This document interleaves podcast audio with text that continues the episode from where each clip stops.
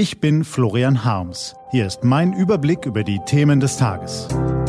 T-Online Tagesanbruch. Was heute wichtig ist. Donnerstag, 17. September 2020.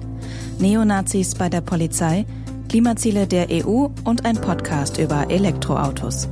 Gelesen von Anja Bolle.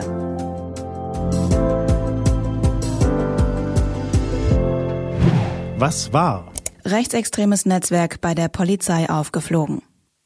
Manchmal unterscheiden sich brennende gesellschaftliche Fragen nicht vom Matheunterricht. Also befassen wir uns heute mit einer Textaufgabe. Das Bundesamt für Verfassungsschutz schätzte das rechtsextremistische Personenpotenzial in Deutschland Ende vergangenen Jahres auf etwa 32.000 Personen in einer Gesamtbevölkerung von rund 83 Millionen Menschen. Es gibt in Deutschland 334.000 Polizisten. Berechne, wie viele Polizisten sind also rechtsextrem?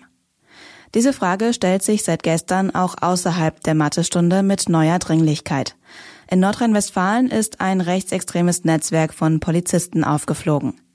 Herbert Reul, der zuständige Landesminister, sagte das Selbstverständliche, als er gestern von einer Schande für die Polizei sprach. Ebenfalls selbstverständlich, aber trotzdem eine Hervorhebung wert, die Zeiten, dass Nazis und Verfassungsfeinde in der Polizei als bedauerliche Irrläufer weggelächelt werden, sind offenbar vorbei, stellte Herr Reul fest. Ich habe lange gedacht, ich habe gehofft, das wären Einzelfälle. Aber inzwischen ist mir klar, das sind nicht nur einzelne Fälle. Daran gab es allerdings auch vorher schon nichts zu deuteln. Einschlägige Vorfälle in Aachen und Hamm, ein Rechtsterrorist mit Schreibtisch im Polizeipräsidium, unaufgeklärte Morddrohungen, die von Polizeirechnern in Hessen an Personen des öffentlichen Lebens verschickt werden. All das allein in diesem Jahr. Umso mehr interessiert deshalb die Lösung unserer Textaufgabe. Mit einfachem Dreisatz kommen wir dabei aber nicht weiter. Natürlich dürfen wir uns keinen Illusionen hingeben. Eine Gesellschaft, in der sich Nazisprüche auf WhatsApp, Facebook und Twitter breit machen, muss auch mit dem einen oder anderen vereinzelten Wirrkopf in den Sicherheitsbehörden rechnen. Aber das ist nicht, was wir sehen. Wir sehen Systematik, wir sehen Netzwerke. Nur das wahre Ausmaß, das sehen wir nicht. Wenn uns im Alltag das staatliche Gewaltmonopol begegnet, steckt es in einer Uniform. Sie müssen ihr Handeln deshalb an einem besonders strengen Maßstab messen lassen. Die überwältigende Mehrheit der Polizistinnen und Polizisten wird diesem Maßstab gerecht. Die Minderheit aber verlangt mehr Aufmerksamkeit. Die Hürden, um als Beamter aus dem Dienst entfernt zu werden, sind viel zu hoch. Es fehlt an Unterstützung für jene, die den Mund aufmachen wollen. Und es mangelt noch immer am politischen Willen, das wahre Ausmaß des Problems zu ermitteln. Minister Reul in NRW hat einen Anfang gemacht und will schon seit März Extremismusbeauftragte in den Polizeibehörden sehen. Jetzt müssen sich die betroffenen Dienststellen unangenehmer externer Prüfungen unterziehen.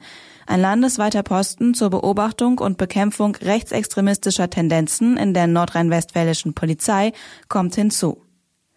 Der Kollege im Bund hingegen, Horst Seehofer heißt er, hat gerade erst den Versuch, Rassismus bei der Polizei unter die Lupe zu nehmen, mit fadenscheinigen Begründungen vom Tisch gewischt. Wozu Staub aufwirbeln und das Ausmaß ermitteln? Die Textaufgabe mag er nicht. Vielleicht ist er nicht gut in Mathe. Schicken wir ihn besser in eine Deutschstunde, da lernt er was über Goethe.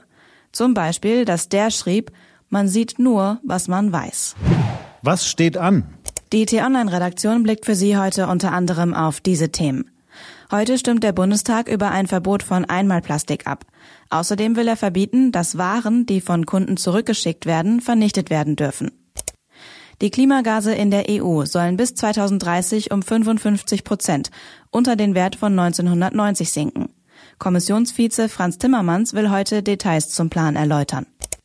Und ab heute startet der neue T-Online-Podcast Ladezeit, in dem Richard Gutjahr und Don Dahlmann Fragen zu Stärken und Schwächen von Elektroautos beantworten. Das war der T-Online-Tagesanbruch vom 17. September 2020. Produziert vom Online-Radio- und Podcast-Anbieter Detektor FM. Den Tagesanbruch zum Hören gibt's auch auf Amazon Echo und Google Home. Fragen Sie nach T-Online-Tagesanbruch.